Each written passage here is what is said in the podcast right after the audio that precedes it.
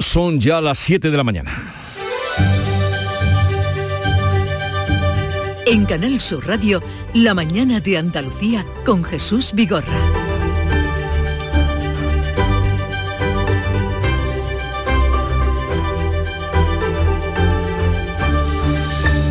Buenos días, queridos oyentes. Es miércoles 8 de junio y el presidente de la Junta, Juanma Moreno, ha solicitado por carta personal al presidente del gobierno Pedro Sánchez, a la que ha tenido acceso Canal Sur Radio, que tanto él como los miembros de su gobierno cesen en esta campaña de acoso a los agricultores de Huelva al tiempo que se ofrece para abrir un proceso de colaboración entre ambas administraciones en la búsqueda de soluciones que hagan compatible la viabilidad del sector de los frutos rojos de Huelva con el espacio natural de Doñana.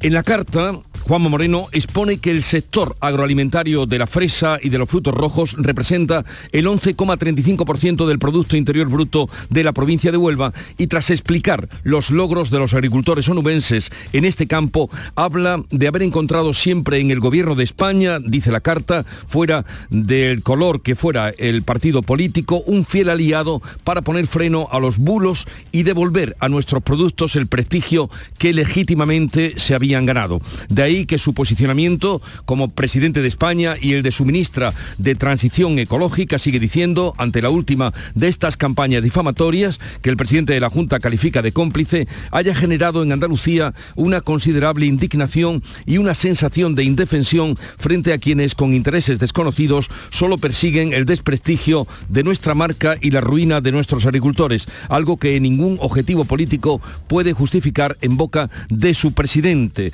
La carta remitida este martes, termina con la seguridad de que encontraré en el presidente del Gobierno de España una respuesta acorde con la responsabilidad de su cargo. Esta es la carta que eh, Canal Sur Radio ha dado a conocer y el día también en el que la Junta se va a reunir hoy con las cadenas de supermercados alemanas por la crisis de la fresa con el Ejecutivo andaluz que está buscando tratar de superar la campaña de boicot y con los mensajes sobre la seguridad y sostenibilidad ambiental de los frutos que se producen en Huelva. Por otra parte, la policía ha localizado en un piso de Torremolinos el cadáver de Sibora, la mujer desaparecida hace nueve años. Marco, el asesino confeso de otra mujer, Paula, reconoció en el mes de mayo que había matado a la joven albanesa en 2014. La emparedó en el piso de la localidad malagueña y ahora son los agentes los que han encontrado el cuerpo oculto tras una pared y dentro de una bolsa de plástico. Por otra parte, vamos a dar cuenta también del tiempo que eh, está previsto para hoy. Eh, ha entrado ya la borrasca Óscar en Andalucía. El día viene lluvioso en la vertiente mediterránea y en las sierras béticas. Máximas en descenso y levante fuerte en el estrecho.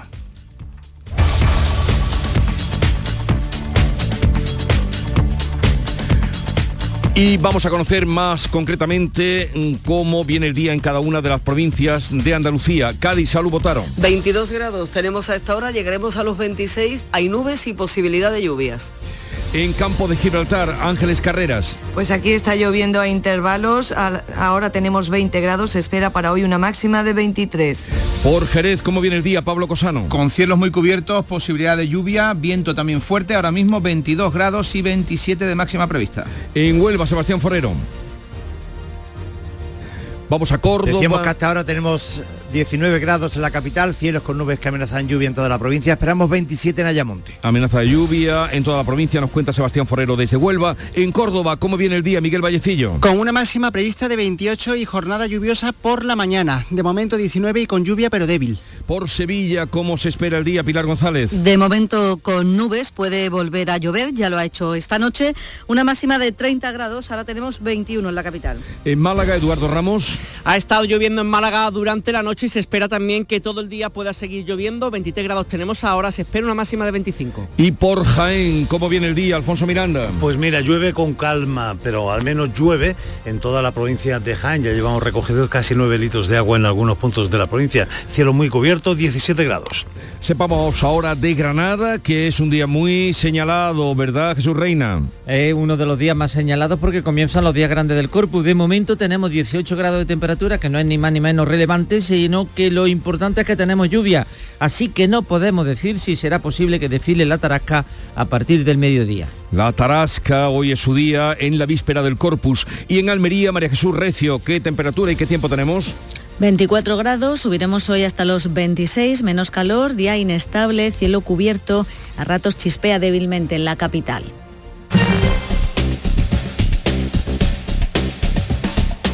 Y vamos a conocer a esa hora de la mañana cómo se circula por las carreteras de Andalucía. Desde la DGT nos informa Alejandro Martín. Buenos días. Muy buenos días. ¿Qué tal arranca esta jornada de miércoles? Ya hasta ahora van a encontrar leves dificultades en la red de carreteras andaluzas. Se van a circular en Sevilla en la SE30 a su paso por Pineda en dirección Puente del Centenario y también en la provincia de Jaén, especialmente en la A4 a su paso por Bailén en dirección Córdoba y en esta misma A4 a la altura de Marmolejo en sentido ya Bailén. Encontrarán también ya leves dificultades en Granada. Se van a circular por la GR30 a la altura de Alendín en sentido sur, en sentido Motril, pero afortunadamente eso sí, en el resto de carreteras, tanto de la red viaria principal como de la secundaria, se circula eso sí con total normalidad.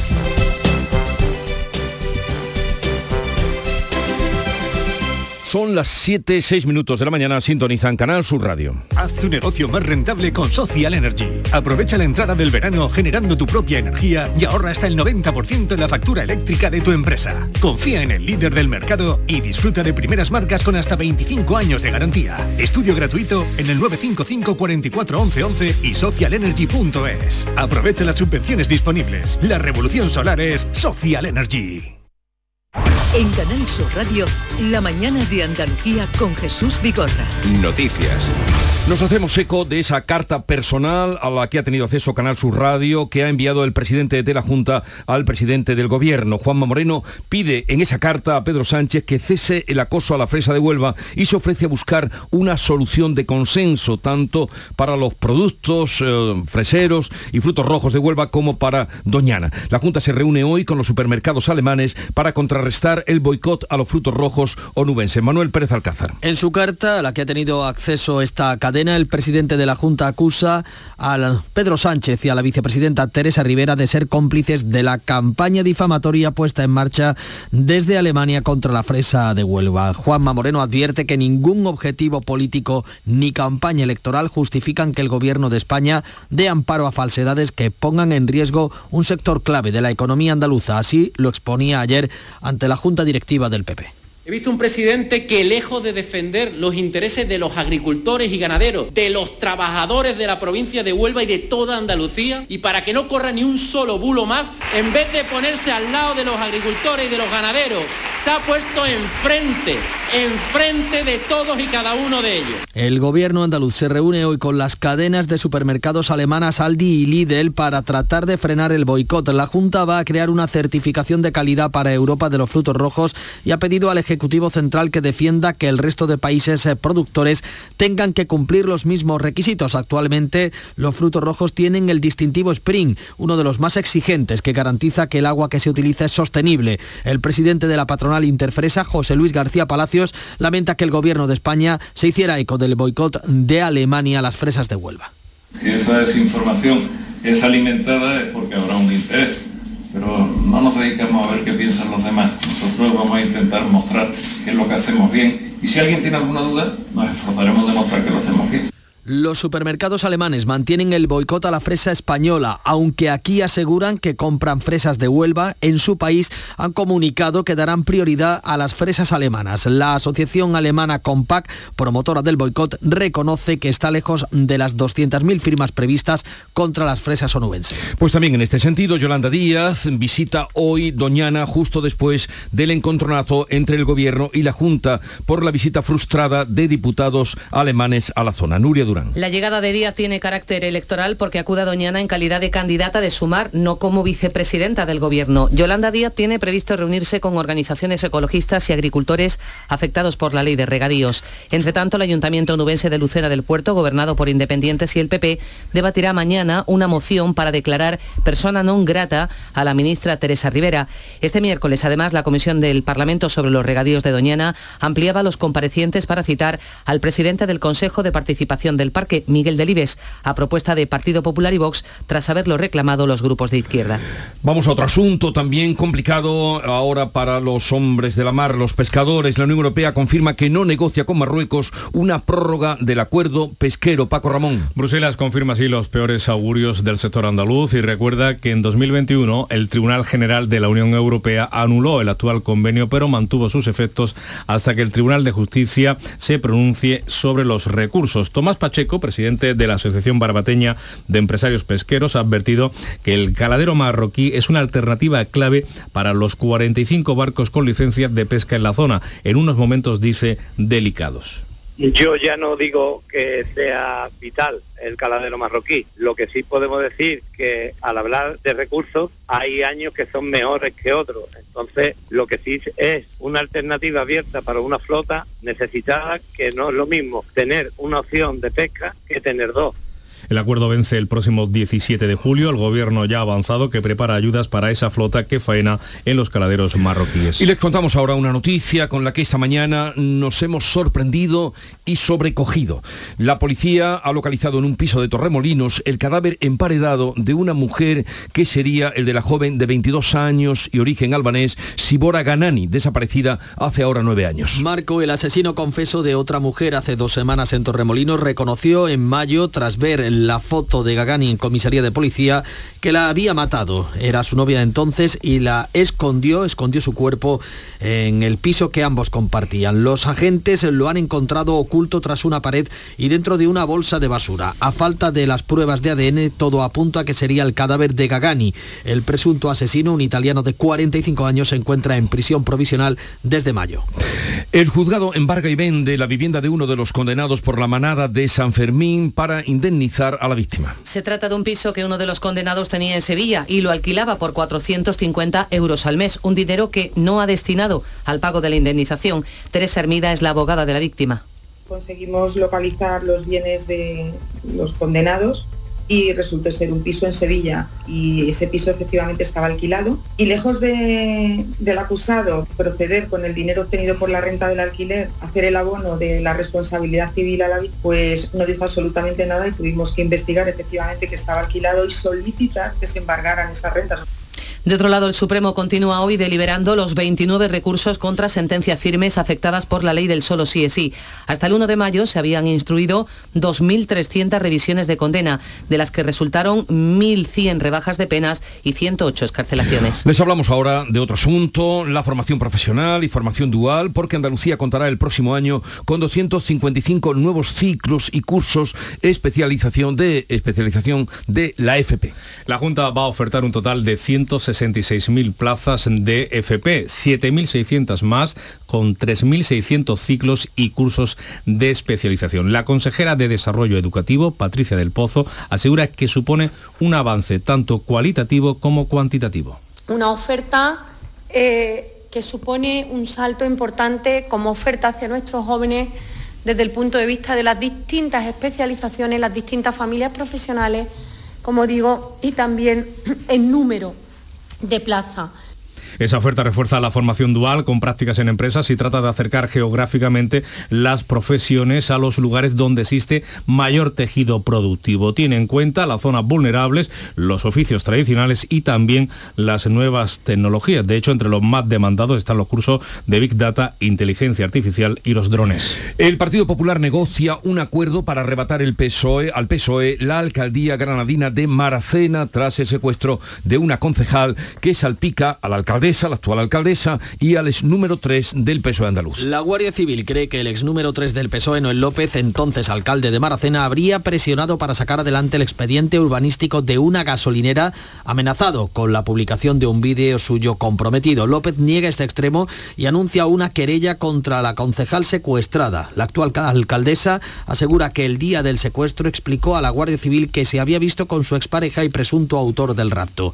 El líder del PSOE andaluz, Juan Espada, en Canal Sur Radio ha pedido celeridad a la justicia. Está tomando tintes eh, bastante sucios y escandalosos, así se lo, se lo tengo que decir. Y por supuesto a nosotros nos preocupa, ¿no? Por lo que significa de que tenemos a, personas, como es el caso de la alcaldesa o el caso del secretario de organización, eh, que eh, están apareciendo ¿no? en este tipo de, de informaciones. El PSOE solo aplicará el código ético que obliga a la expulsión del partido si López y Linares son llamados a juicio. El exdirector de la FAFE no aclara en el juicio si hubo altos cargos de la etapa socialista en las fiestas en prostíbulos pagadas con dinero público. El fiscal ha expuesto en su informe que el exdirector Fernando Villén no ha dicho con quién se gastó el dinero en esos clubes de alterne. El Ministerio Público considera aprobado que Villén gastó dinero con tarjetas de la Fundación. También ha expuesto el fiscal que no ha devuelto el dinero y la directora económica, también acusada, camufló las cuentas. Las defensas plantean que no hay pruebas, que son especulaciones y que se devolvió parte del dinero. La semana que viene el jurado empezará a deliberar. Pedro Sánchez y Núñez Feijó debatirán en un cara a cara en televisión durante la campaña electoral. El líder popular ha desdeñado la propuesta del presidente del gobierno de debatir seis veces en la Junta Directiva de los Populares, celebrada este martes en Sevilla. Feijó ha descalificado así la propuesta de Sánchez. Un debate cada semana incluso antes de que empiece la campaña electoral. Seis debates en campaña. Yo entiendo que está más cómodo en los platós de televisión que en la calle, pero como decían sus aliados, realmente se ha pasado de frenada. Y lo que está intentando el Partido Socialista es construir un gran hermano de debates electorales. Feijó también ha avanzado que va a suprimir los ministerios de Igualdad y Consumo si llega a la Moncloa y que despolitizará el CNI, los servicios de inteligencia y el Centro de Investigaciones Sociológicas, el CIS de Tezanos. La portavoz del Gobierno, Isabel Rodríguez, defiende esos seis debates propuestos por Sánchez. Siempre es bueno debatir en democracia. Hay un interés social y, desde luego, eh, un interés informativo. ¿no? Lo que ha podido manifestar el presidente del Gobierno es la respuesta afirmativa a ese deseo de hasta cuatro grupos de comunicación que se han dirigido a nosotros. Desde luego, nosotros estamos dispuestos y abiertos estas declaraciones se producían después del Consejo de Ministros que ha aprobado la segunda fase del plan de recuperación que va a movilizar hasta 90.000 millones de euros de los fondos Next Generation, fondos que serán préstamos que va a condicionar al gobierno que salga de las urnas del 23 de julio. Macarena Olona, la ex de Vox, registra hoy una subsanación de errores para así eh, registrar su partido caminando juntos. El Ministerio de Interior ha detectado un defecto de forma en los estatutos.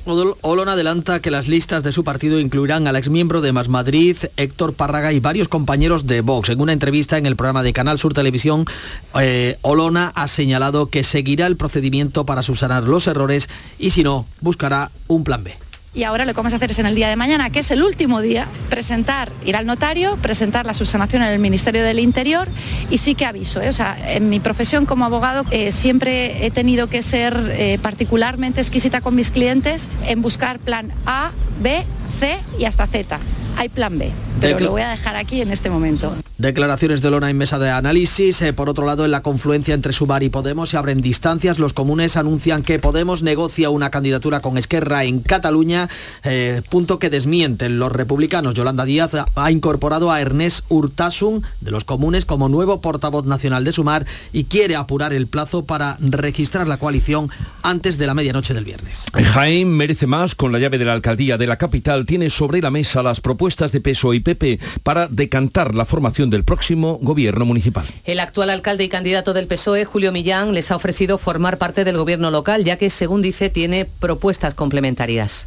Si nos preguntan a nosotros, nuestra voluntad sería que formaran parte del equipo de gobierno, incluso con áreas concretas que pudieran desarrollarse, que entendemos que hay perfiles buenos, que se adaptan a las demandas y a las propuestas de Jaime Más y que serían áreas para desarrollar con contenido en el que nos podríamos sentir cómodos.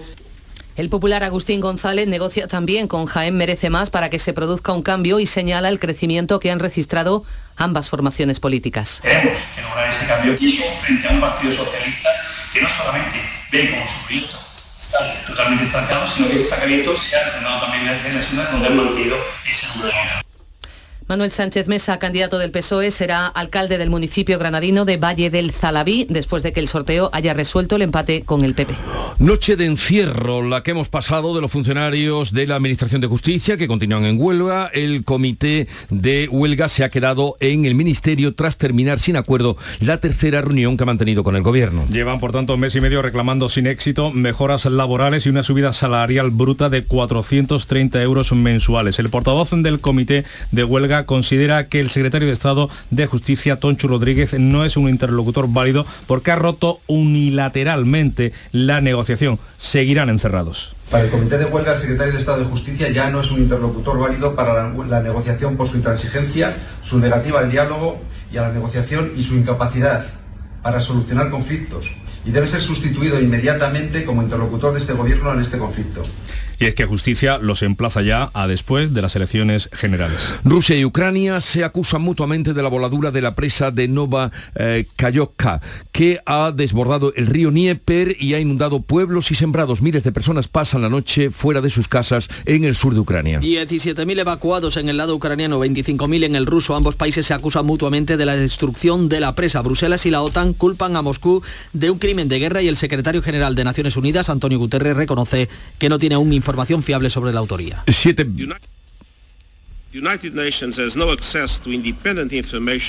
Naciones Unidas no tiene una información independiente de la autoría del desastre, pero hay una cosa clara. Esta es una consecuencia devastadora más de la invasión rusa de Ucrania. Son las 7.20 minutos de la mañana, 21 ya, nos vamos en un momento a la revista de prensa. La mañana de Andalucía. La tarde de Canal Sur Radio con Marilón Maldonado estará el jueves 8 de junio en Occidental Puerto Banús, un hotel moderno, bien comunicado y en pleno corazón de Puerto Banús, situado en uno de los puertos deportivos de lujo más reconocidos del mundo. Allí estaremos para descubrir las excelencias de la Costa del Sol como destino turístico. La tarde de Canal Sur Radio con Mariló Maldonado. Este jueves 8 de junio desde Occidental Puerto Banús, con la colaboración de Barceló Hotel Group. Pues vamos ya con Paco Reyero que nos trae lo más destacado de la prensa del día. Paco. Pues vamos allá, Jesús, son las 7 y 21 minutos. Los periódicos de que hablan, pues de los planes de Feijo, del enconamiento de la situación en la invasión rusa de Ucrania y de asuntos muy interesantes respecto a los planes de Feijo. En el hipotético caso de que pudiera ser nombrado presidente del gobierno, los diarios van destacando propuestas aquí y allá. El mundo anota que Feijó va a multar a los colegios catalanes que no cumplan el 25% de castellano en Cataluña. La vanguardia que Feijó promete derogar la ley trans y la de memoria y recuperar el delito de sedición. El país que va a cerrar el Ministerio de Igualdad y ese mismo diario destaca que el gobierno considera el proyecto del PP como destructivo. El español apunta que Feijó incluirá igualdad en sanidad, el Ministerio de Igualdad en el Ministerio de Sanidad, como hizo Zapatero en 2010 y se destacan estas palabras del líder popular, habrá dinero para políticas, no para cargos. Y respecto a los planes de Feijó, el diario.es dedica su apertura a este asunto y advierte de que España se arriesga a multas millonarias de Bruselas si el presidente popular, una vez en el poder, deroga eh, la reforma laboral, por ejemplo, o la ley de vivienda, porque el reglamento de los fondos europeos exige que los estados no hayan revocado, no revoquen de hecho medidas eh, relacionadas con objetivos anteriormente cumplidos uh, satisfactoriamente. ¿Y qué novedades trae la prensa con respecto a las opciones de izquierda? Pues el país, por ejemplo, se muestra partidario de los debates propuestos por Sánchez, dedica un editorial al asunto. Infolibre explica que no hay una regulación de los debates. Después de tanto tiempo, mm. después eh, de tanta eh, debate, tanto encuentro, tanto debate, no hay una regulación y lo detalla Infolibre en su edición de hoy. El Confidencial anticipa que el próximo sábado hay comité federal en el PSOE y los varones críticos van a asistir elevando la presión de eh, Sánchez, que hará balance del 28M. Hay que ver eh, Jesús, lo lejos que queda el 28M y no hace ni 10 días que pasó. O sea, estamos hablando como del Pleistoceno, el 28M, y eh, pues, en fin, fue hace semana y media. Bueno, los pactos entre el PP y Vox que se demoran, es el caso de la comunidad valenciana, donde el candidato del PP Carlos Mazón eh, deja la investidura en manos de Feijó. El mundo habla de que Sánchez compromete con la Unión Europea 18 reformas a 46 días del 23J. Eh, se va agotando el tiempo también para que Unidas Podemos se incorpore o sea absorbido por Sumar, límite 48 horas, podemos decir, y mientras el diario.es cuenta que Yolanda Díaz pues va incorporando distintas formaciones, la de Alberto Rodríguez, por ejemplo, el acuerdo con Más Madrid, que se da por hecho, ABC, por su parte, anota que los comunes denuncian que la secretaria general de Unidas Podemos, Ione Belarra, está negociando con Esquerra para concurrir juntos a las elecciones generales del 23 de julio, pero los republicanos lo niegan. Y por último, el mundo lleva en portada que Sumar está al borde de la ruptura con Unidas Podemos entre los ataques de Pablo Iglesias. Y vamos a la prensa internacional que recoge cómo la voladura de la presa de Kayovka podría hacer peligrar el suministro de agua en la península de Crimea. Muy recomendable el reportaje del enviado especial del mundo, Javier Espinosa, sobre el terreno, titula su reportaje Nos gritaron corre que viene, eh, una ola de 5 metros, en la fotografía del mundo impactante, una mujer pone a salvo a sus perros, absolutamente empapados como ella, con su casa anegada. Y también destacamos eh, la tribuna de Felipe Sagún, el profesor Sagún en el mundo, lo peor está por venir respecto al conflicto eh, de Ucrania. El país en portada, Kiev, acusa a Rusia de destruir una presa para frenar su avance y ABC detalla que el agua se convierte en arma de guerra. 80 pueblos han quedado sumergidos y 17.000 personas han tenido que ser evacuadas tras la voladura de esta presa de Kapjovka según ha denunciado el propio presidente Zelensky. Y entiendo que tú querrás saber titulares de la prensa andaluza, ¿no? Mm, pero un par de ellos, lo más destacado que tengo Solo aquí a Nuria un par de ellos, lo más destacado, venga. ellos. Bueno, vamos a dejarlo en un par de ellos, busquemos eh, de lo mejor de lo mejor. Por ejemplo, ABC de Sevilla, Cáritas que reclama un plan político para los barrios más pobres, Diario de Almería, Patrimonio que avala el uso cultural y turístico del cortijo del fraile. Y dos que son tres, Jesús Viva Jaén, PSOE y PP que muestran sus cartas para atraer a Jaén Merece Más, ese partido que es la bisagra para saber quién va a gobernar el ayuntamiento de Jaén. Eh, muy bien, has cumplido perfectamente. Eh, perfectamente. Eh, vamos ahora con Nuria Gaciño. Buenos días, Nuria. Hola, ¿qué tal? Muy buenos días. Fin de fiesta a lo grande en el Benito Villamarín con la despedida de Joaquín. No defraudó para nada la fiesta que había preparada en el partido de homenaje a Joaquín. El beticismo le mostró una vez más su inmenso cariño. No en vano se batió el récord de asistencia al estadio verde y blanco, 59.621 personas que se lo pasaron en grande con el encuentro entre un equipo de jugadores y exjugadores del Betis y una selección de leyenda. El capitán no pudo evitar la emoción tras ser sustituido, momento en el que recibió el abrazo de su esposa a hijas antes de meterse en el vestuario del que saldría al final del partido, cuando ya estábamos en los últimos compases para el fin de fiesta que fue espectacular a la altura de Joaquín. ¿Lloró? Bueno, que sí lloró. Lloramos todos, ¿no? Mendilíbar seguirá una temporada más en el Sevilla. El club de Nervión ha podido cerrar la renovación del técnico vasco por un año más, atendiendo los deseos de Mendilíbar, que hoy está previsto que comparezca a las 11 de la mañana para valorar su continuidad. Por otra parte, la directiva sevillista confía en que Monchi también permanezca en la dirección deportiva para liderar la planificación de la próxima temporada. El que se marcha es Brian Hill, vuelve al Tottenham tras terminar su cesión con el Sevilla. En el Cádiz no solo hay que negociar la renovación de Sergio González, sino también ver cuál será el futuro del Pachaspino y de Iza Carcelén, donde buscan técnicos en el Almería a los nombres que han salido a la palestra y que sumar ahora el de Marcelino. Y mientras en el Granada terminan contrato Jorge Molina y Rochina. Y pendientes hoy estamos del Unicaja de Málaga y del Jaén Paraíso Interior. El Unicaja comienza su andadura en las semifinales de la Liga de Baloncesto. A las 9 visita al Barcelona en el primer partido de la eliminatoria. También a las 9 el Jaén Paraíso Interior tiene la posibilidad de meterse en la final de la Liga de Fútbol Sala. Para ello tiene que ganar en su casa al Palma Futsal en el segundo encuentro de las semifinales por el título, tras haber vencido en el primero por 2 a 5. Y el que está ya en las semifinales de Roland Garros es Carlos Alcaraz, que arrolló ayer a Sisipas en tres sets y se mide ahora a Djokovic.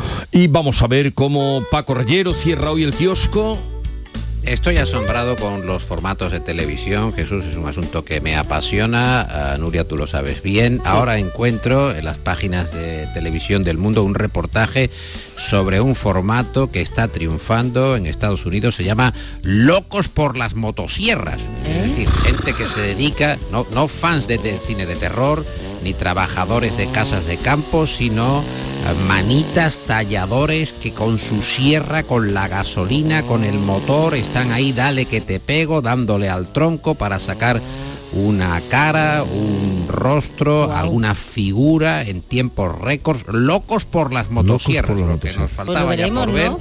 Con, sí, hay que verlo, sí, con una selección de Canadá, de Alemania, de Irlanda, de Escocia, de Gales, de Estados Unidos y de Zimbabue, que no se podía perder la ocasión de estar en locos por las motosierras. Paco Reyero, Nuria Gaciño, que tengáis un bonito día. Igualmente. Hasta mañana. Que vaya muy bien. En Canal Sur Radio, La mañana de Andalucía con Jesús Vigorra. 7.30 minutos de la mañana, acaban de dar las señales horarias y como les estamos contando, desde las 7 el presidente de la Junta, Juanma Moreno, pide en carta personal a Pedro Sánchez que cese el acoso a la fresa de Huelva. En una carta a la que ha tenido acceso Canal Sur, el presidente andaluz acusa al presidente del gobierno y a la vicepresidenta Teresa Rivera de ser cómplices de la campaña difamatoria puesta en marcha desde Alemania contra el sector de los frutos rojos onubenses. Al mismo tiempo se ofrece a buscar una solución de consenso. La Junta se reúne hoy con las cadenas de supermercados alemanas para tratar de frenar la crisis. Localizado en un piso de Torremolinos el cadáver de Sibora, una mujer desaparecida hace nueve años. Marco, el asesino confeso de su expareja en mayo en la Carihuela, reconoció a la policía que había matado a esa otra joven, esa joven albanesa, en 2014. La emparedó en un piso de la localidad malagueña. Ahora los agentes han encontrado el cuerpo oculto tras un tabique y dentro de una bolsa de basura. Habrá un cara a cara entre Sánchez y Feijó en la campaña electoral. El líder del PP rechaza la oferta de los socialistas de seis debates porque dice los cara a cara se negocian, no se imponen. Feijó ha adelantado que si llega a la Moncloa va a derogar la ley trans y la ley de memoria y va a recuperar el delito de sedición. Además, suprimirá las carteras de igualdad y consumo para reducir el número de ministerios. Coalición Canaria y el Partido Popular cierran el primer acuerdo para gobernar una comunidad autónoma tras las elecciones del 28M. El PP encarrila otro pacto con el partido de Miguel Ángel Revilla en Cantabria y en Navarra los socialistas darán la presidencia del Parlamento a Guero Abay para tratar de reeditar el actual gobierno de coalición. En Aragón el socialista Lambán descarta pasar a la oposición mientras su rival Azcón del PP podría llegar a la presidencia sin los votos de Vox. Los funcionarios de justicia se encierran en el ministerio. El comité de huelga presiona de este modo a Pilar Job después de terminar sin acuerdo la negociación. El gobierno emplaza a los sindicatos para después de las elecciones y estos mantienen la huelga indefinida. Miles de personas evacuadas en el sur de Ucrania por la voladura de la presa de Nova Kayovka. El desborde de las aguas del río Dnieper inunda más de 80 pueblos. Las aguas han ensanchado en 5 kilómetros las márgenes del río y el nivel sigue subiendo. En algunas zonas supera los 10 metros. Mientras Moscú y Kiev se acusan mutuamente de la destrucción de la presa. Y vamos a recordar el tiempo para hoy. Tenemos hoy cielos nubosos en Andalucía, con precipitaciones más probables en el Mediterráneo y en las Sierras Béticas. Pueden ser aquí localmente fuertes, persistentes. Las nubes y las precipitaciones van a ir disminuyendo a lo largo de la tarde. Bajan las máximas y habrá levante, será fuerte en el estrecho. 7.32 minutos de la mañana. En un momento estamos con las claves económicas del día. Concede controlar tus gastos. Con la financiación Agrupa de Cajamar ha llegado el momento de agrupar todos tus préstamos y créditos en un solo pago mensual. Utiliza nuestro simulador y descubre cómo quedaría tu agrupación. Consulta nuestra web, apartado financiación o en nuestras oficinas. Financiación otorgada por GCC Consumo. Cajamar Consumo. Cajamar. Distintos desde siempre. Asegurarte en Montepío es muy diferente a hacerlo en otras compañías. Es como formar parte de una gran familia que lleva cuidando de los suyos más de 100 años. Descubre nuestras soluciones en salud, decesos, jurídico, retirada de carnet y mucho más, siempre a los mejores precios. Visita montepíoconductores.com. Montepío lo tiene cubierto. Las claves económicas con Paco Bocet.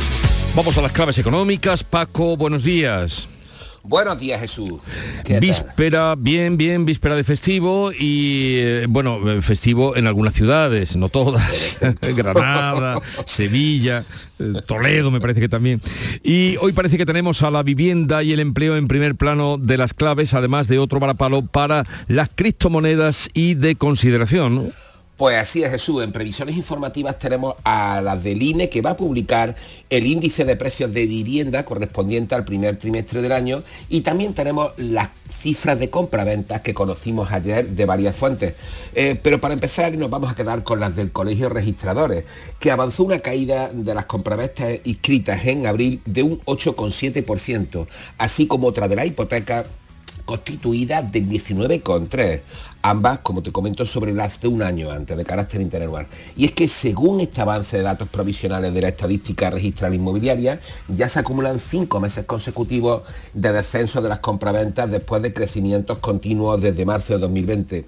Significa que estén en negativo en absoluto. Sin embargo, la tendencia es a la baja de forma contundente. Fíjate de la diferencia de las 92.648 operaciones que se realizaron en abril del 22, se han pasado a las 42.139 de este año.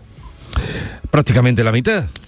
En efecto, prácticamente la mitad. Un descenso, un descenso eh, muy apreciable. Y sobre el empleo, a ver, Paco, ¿qué claves tenemos? Pues mira, eh, según eh, vamos a echar un vistazo al estudio Talent Trend de la empresa de selección de personal Michael Page, correspondiente a 2023, en el que apunta que de 4.000 trabajadores que ha entrevistado en España, en total lo ha hecho con 70.000 en las economías más avanzadas, ya te digo, de esos 4.000, el 55% asegura estar en búsqueda activa para cambiar de empleo. Una cifra sorprendente porque se trata de más de la mitad. Así es Jesús, más de la mitad dicen estar en búsqueda activa de empleo, que además es una de las cifras más altas de entre los países consultados y, por cierto, también dicen que el 92% de esos 4.000 empleados españoles asegura estar abierto a nuevas oportunidades laborales, una cifra que está cuatro puntos por encima de la media europea que se sitúa en el 88%.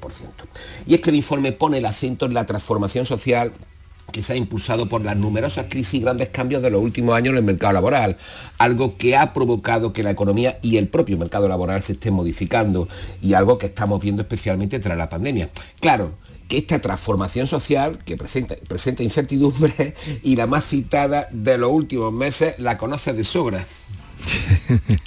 bueno, te refiere a la inteligencia artificial, ¿no? De la que no dejamos de tener noticias. Exacto, y el debate es como el rayo que no cesa, el debate que no cesa. ¿no? Ayer le tocó el turno a la subdirectora del Fondo Monetario Internacional, Gita Gopinath, que advirtió de la sacudida sin precedentes que puede provocar la inteligencia artificial en los mercados laborales. También advirtió que podría afectar a la ocupación en las industrias de manera diferente a las oleadas anteriores de automatización. Pues seguiremos atentamente el debate, pero Paco, háblanos sobre las criptomonedas, ese ente, ente abstracto eh, del que no entendemos, los que no nos movemos ahí, pero que tiene unas subidas y bajadas de montaña rusa. ¿Qué le pasa ahora a las criptomonedas? Bueno, bueno, llevábamos tiempo sin hablar de ellas porque desde los últimos escándalos de Sam Backman Fried, el el americano de FTX a finales del año pasado parecía que las cosas se habían medio calmado. Bueno, pues sin embargo vuelven otra vez los problemas las grandes empresas. Ayer la Comisión de Bolsa y Valores de Estados Unidos demandó a Coinbase y su matriz Coinbase Global, que es la segunda mayor plataforma de intercambio de criptomonedas del mundo, por operar sin licencia en Estados Unidos. Y a esto se suman 13 cargos civiles contra la otra gran plataforma, Binance, que llevaba desde finales de año, precisamente en aquel problema de FTX, en el punto de mira. Y es que mira, fíjate, en menos de 24 horas el regulador estadounidense ha demandado a los dos mayores competidores de mercado de las criptomonedas en el mundo vuelven las tormentas y de qué manera. Y volveremos también nosotros mañana, atentos a las tormentas y con el paraguas por si llueve, querido Paco Vocero, que me han dicho que esta mañana estaba lloviendo por Córdoba. esperaba. Está, está, lloviendo, está lloviendo. Estoy deseando salir con mi paraguas en la mano. hasta luego, Paco. Venga, hasta luego. En Canal Sur Radio por tu salud, responde siempre a tus dudas. Hola, el Hospital Reina Sofía celebra la vigésimo primera semana del donante. Hoy dedica especialmente las actividades a conmemorar el trigésimo aniversario del primer trasplante infantil de hígado. En esa clave nos desenvolvemos esta tarde en el programa con los mejores especialistas y conocedores de la realidad del trasplante y la donación. Y naturalmente con tus intervenciones en directo. Envíanos tus consultas desde ya en una nota de voz al 610 135 135. Por tu salud, desde las 6 de la tarde con Enrique Jesús Moreno. Quédate en Canal Sur Radio, la radio de Andalucía. Vamos con otras noticias, pero les recuerdo, como les venimos contando desde las 7 de la mañana, que eh, el presidente de la Junta, Juanma Moreno, ha solicitado por carta personal al presidente Pedro Sánchez que tanto él como los miembros de su gobierno cesen en esta campaña de acoso a los agricultores de Huelva, al tiempo que se ofrece para abrir un proceso de colaboración entre ambas administraciones en la búsqueda de soluciones que hagan compatible la viabilidad del sector de los frutos rojos de Huelva con el espacio natural de Doñana. Les seguiremos informando una carta a la que ha tenido acceso Canal Sur Radio.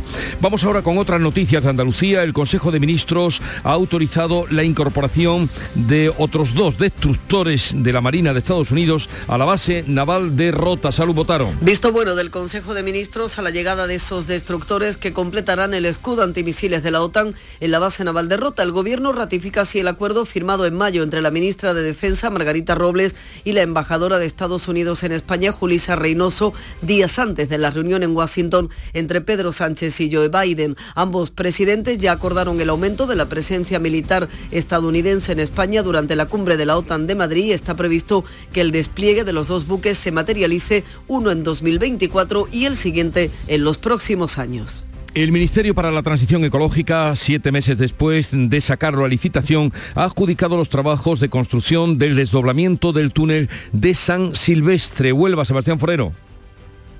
El plazo de ejecución es de 30 meses, por lo que la infraestructura no estará acabada antes de finales de 2025. El Consejo de Ministros ha declarado la urgente ocupación de los bienes y derechos afectados por la obra. Una vez terminado, logrará transportar 20 metros cúbicos por segundo, doblando así su capacidad actual.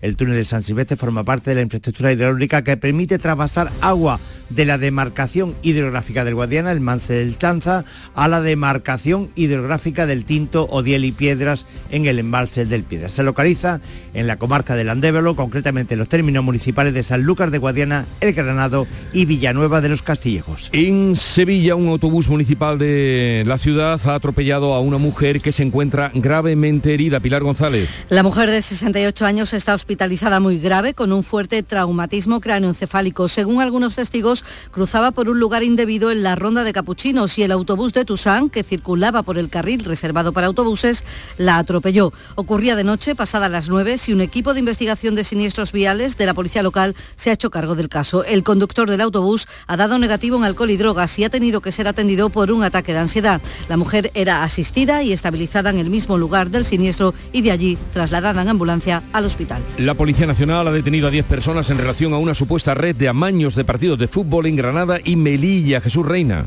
La policía ha detenido a una decena de personas, efectivamente en Granada y Melilla, entre ellos el responsable de un club melillense implicado también en la trama de compra de votos por correo en la ciudad autónoma. El detenido que es responsable del Club Deportivo Huracán de Melilla estaría en el centro de esta trama de amaño de partido de fútbol que disputaba el equipo el Huracán de Melilla, que se habría dejado perder varios encuentros en la recta final de esta temporada para lograr un beneficio económico en apuestas online. Un juzgado de Córdoba ha abierto instrucción por un presunto delito electoral cometido por el hijo del alcalde de Hinojosa del Duque y otra persona que supuestamente habría mediado en una compra de votos a favor del alcalde electo del PSOE, Miguel Vallecillo. El juzgado del municipio cordobés de Peñarroya está esperando a que la Guardia Civil termine las diligencias y se la remita para citar a declarar a los se investiga un presunto delito electoral por parte del hijo del alcalde de Hinojosa del Duque, Matías González del PSOE, y de otra persona que supuestamente habría mediado en la compra de votos a favor del edil socialista.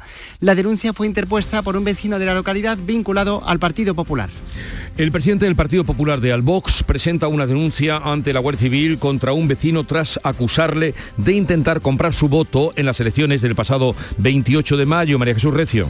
Esteban Carrión, presidente del PP de Albox, ha informado en un comunicado que la querella ha sido presentada por denuncia falsa. Ofrece tres testigos para que presten declaración. Se pregunta cuál ha sido el motivo de esta acusación. Asegura que va a ser cauto, pero indica que podría estar ante un posible trato de favor, ya que se han iniciado justo este martes unas obras para arreglar el acceso a la vivienda del denunciante. El PP obtuvo ocho concejales en las elecciones del 28 de mayo. UCIN, la Unión de Ciudadanos Independientes, seis y el PSOE tres. El alcalde en funciones es de UCIN. Ahora están negociando el futuro gobierno del municipio. UGT denuncia que el conjunto arqueológico de Bailo Claudia en Tarifa cerrará a las 3 de la tarde todo el verano por falta, por falta de personal. O sea, se acabaron las puestas de sol desde Bailo Claudia. Ángeles Carreras.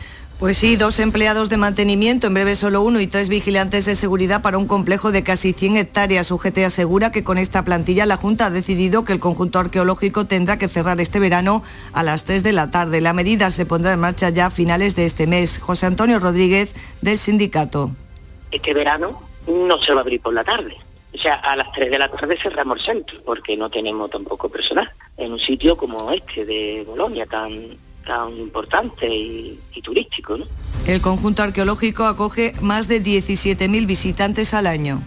Y además estaban las funciones de teatro que se daban por las noches en los meses de verano y muy concurridas, por cierto, y muy celebradas. Por cierto, que hoy se presenta el, el, cartel de la próxima edición de las carreras de caballos en la playa de Sanlúcar, pero eso ya le hablaremos en otro momento. Llegamos así a las 7.45 minutos, 8 menos cuarto de la mañana, tiempo ahora para la información local atentos.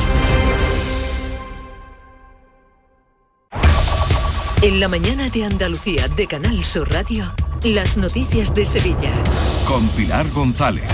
Hola, buenos días. Un autobús de Tusán ha atropellado a una mujer en la ronda de Capuchinos. Está muy grave y la previsión de lluvia no va a impedir que se monten esta tarde los altares y fachadas en la víspera del Corpus. Se mantiene el plan, aunque con algunos cambios. Y Joaquín recibió el cariño anoche de sus compañeros y amigos y de cerca de 60.000 personas que lo despidieron en el estadio. Enseguida lo contamos, antes el tráfico. Hay retenciones en la entrada a Sevilla por la autovía de Huelva de 5 kilómetros, uno en su continuidad por el patrocinio, uno también por la autovía de Coria y en el Centenario sentido Cádiz. En cuanto al tiempo, tenemos hoy el cielo cubierto, puede llover localmente fuerte en la Sierra Sur, ha llovido esta noche, viento de componente sur y la máxima prevista es de 27 grados en Morón, 28 en Écija y 30 en Lebrija y en Sevilla. A esta hora 20 grados en la capital. En Canal Sur Radio, las noticias de Sevilla. Una mujer de 68 años está hospitalizada muy grave tras ser atropellada por un autobús urbano de Tusán en la ronda de Capuchinos en Sevilla, a la altura de Miraflores. Un equipo de investigación de siniestros viales de la policía local investiga el caso. El conductor del autobús ha dado negativo en alcohol y drogas, pero ha tenido que ser atendido por un ataque de ansiedad. Ocurría sobre las 9 de la noche y según algunos testigos, la mujer cruzaba por un sitio indebido. Tenía que ser asistida y estabilizada en el mismo lugar y de allí trasladada en ambulancia al hospital. Hoy Precisamente comienza en Fibes un encuentro nacional de rescate en accidentes de tráfico en el que participan 34 equipos de bomberos y sanitarios. Y a pesar de la previsión de lluvia, la Comisión del Corpus y la Delegación de Fiestas Mayores del Ayuntamiento han decidido mantener el montaje para el concurso de altares y fachadas en esta víspera del Corpus, aunque se hará con algunas precauciones, como explica Francisco Carrera Paquili, presidente de la comisión organizadora. Pues que se ha reubicado en sitios que estén resguardados para no perder la grandiosidad de la celebración del Corpus. Y a las fachadas, pues la mayoría van a montar las fachadas. Lo único que van a tener previsto unas lonas por si en algún momento determinado lloviera y ya está.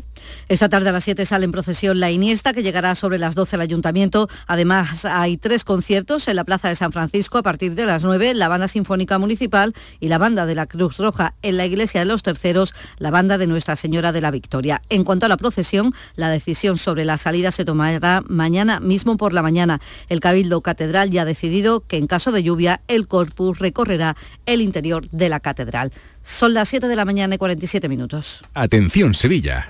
El mundo del automóvil en Sevilla tiene nombre propio. Grupo Berrocar. Más de 30 años en el sector. Un gran stock de turismos y furgonetas en alquiler y un amplio abanico de vehículos en venta con una de las mejores garantías. Búscanos en grupoberrocar.com y en nuestros puntos de venta y alquiler en Sevilla y provincia. Grupo Berrocar tu confianza, nuestro motor.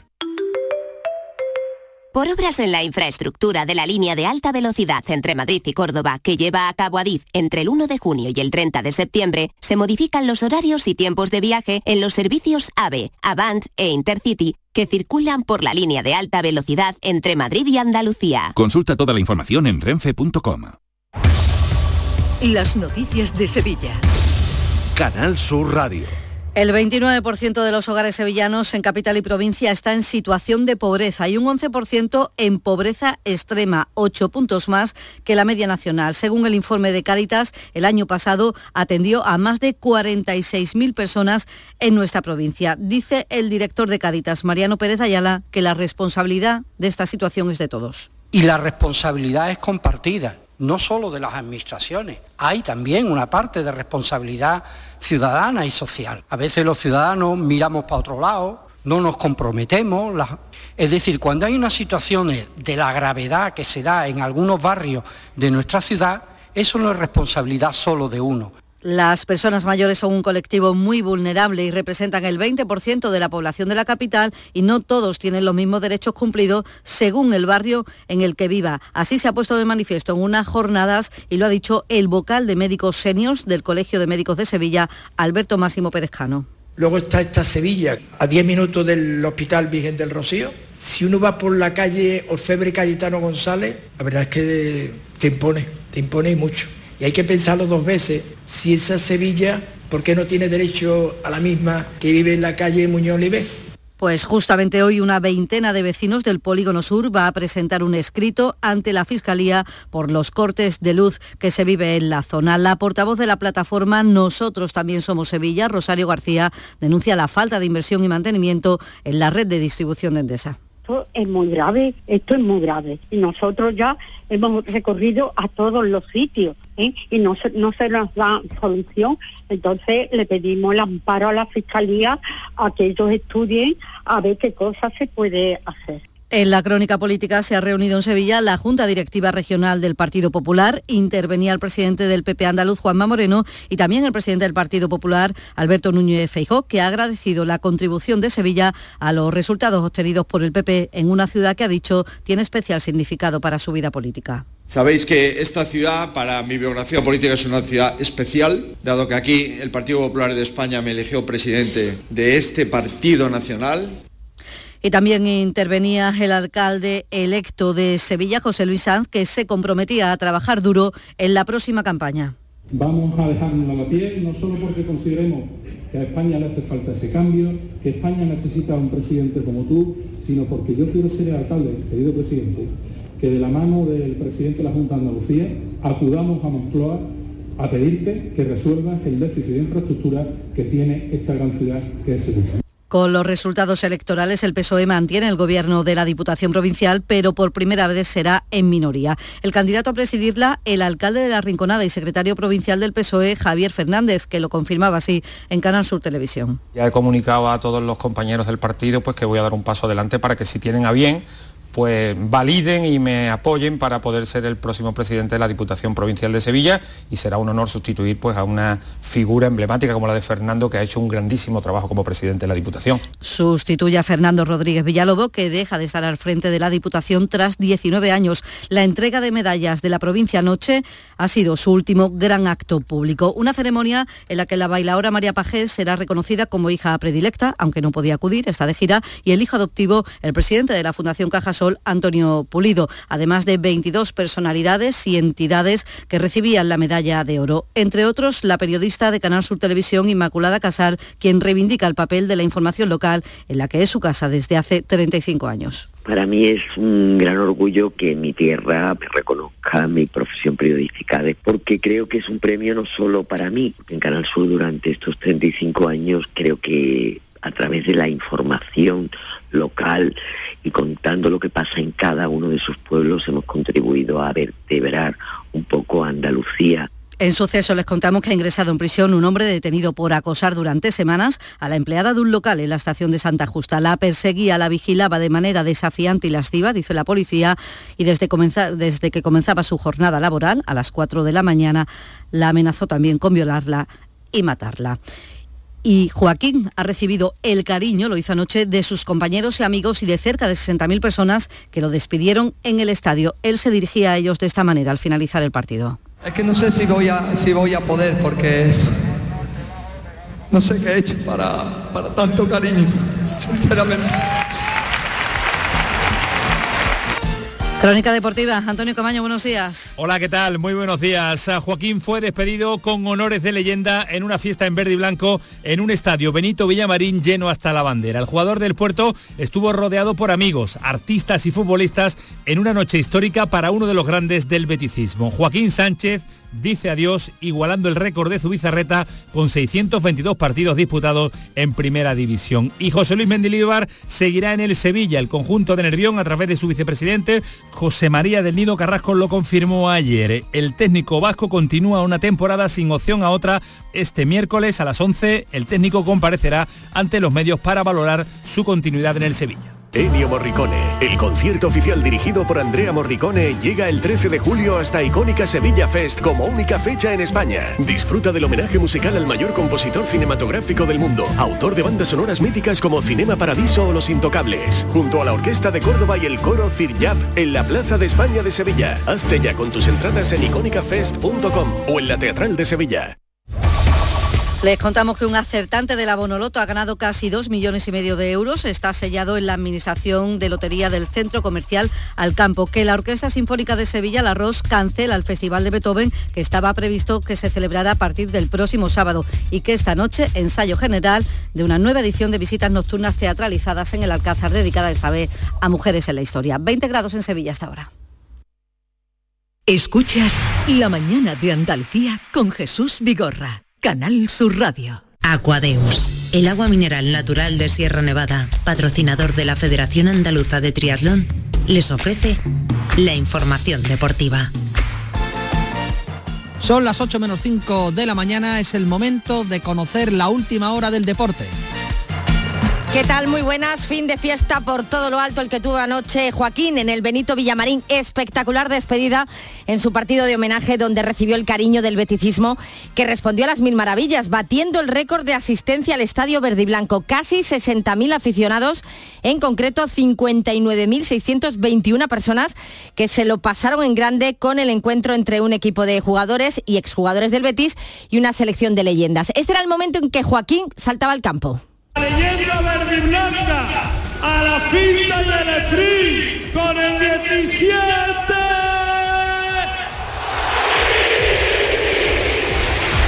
Tremenda ovación no es para menos para un futbolista cuyos valores ha resaltado el presidente de la Junta de Andalucía, Juanma Moreno. Es precisamente medalla de Andalucía por eso, porque los valores de Andalucía y la imagen de Andalucía la ha proyectado no solo a nivel nacional, sino a nivel internacional.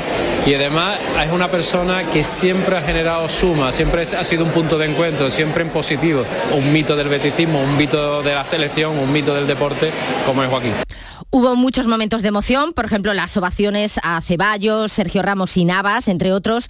También hubo goles, 6 a 4, ganó el combinado bético. Y Joaquín que no pudo reprimir las lágrimas, todo cuando fue sustituido en la segunda parte y recibía el abrazo de su esposa e hijas. Ya al final del partido homenaje llegaron los discursos donde el presidente Ángel Aro agradeció a Joaquín todo lo que le ha dado al Betis. Noche emotiva, es muy emocionante ver cómo el mundo del fútbol rinde homenaje a uno de los grandes y yo Joaquín lo que tengo que decirle fundamentalmente es gracias. Gracias por todo lo que nos has dado, gracias por cómo representas y vas representando el Betis por España, gracias por encarnar como nadie los valores de Real Betis Balompié, en definitiva, gracias por ser como eres. Noche muy bonita que jamás olvidará Joaquín, que nos volvió a emocionar a todos cuando se dio cuenta en los micrófonos de la sexta que se acababan de apagar los focos del estadio. Por mucho que uno lo medite, por mucho que uno lo piense, por mucho que uno sepa que ha llegado al final, hasta que no llega el momento no se da cuenta lo bonito que es esto. La cantidad de gente que conoce, cantidad de puertas que se te abren, la admiración que te demuestra y el cariño, que yo eso que eso lo voy a seguir teniendo, pero no poder pisar eso va a ser complicado. Entonces va a ser un trámite que voy a tener que pasar. Se acabó, eh, Joaquín, que se marcha del fútbol, aunque seguro que seguirá muy ligado a él y por supuesto a su Betis. El que sigue ligado por un año más al Sevilla es Mendilíbar. El club de Nervión ha podido cerrar la renovación del técnico vasco por una temporada más, que es lo que él quería. Hoy está previsto que comparezca a las 11 de la mañana para valorar su continuidad. El que quieren desde la directiva que continúe es Monchi, que al parecer se estaría pensando dejar la dirección deportiva como ya hemos comentado. El que se marcha es Brian Hill, vuelve al Tottenham tras terminar su año de cesión en el Sevilla. En el Cádiz estamos a la espera de que se haga oficial la renovación de Sergio González y vamos a ver si renuevan el Pacha Espino e Iza Carcelén. No está muy claro que vayan a seguir. Donde buscan técnico es en el Almería. Los nombres que han salido a la palestra hay que sumar el de Marcelino, que al parecer es ahora el mejor situado, aunque la operación no sería sencilla.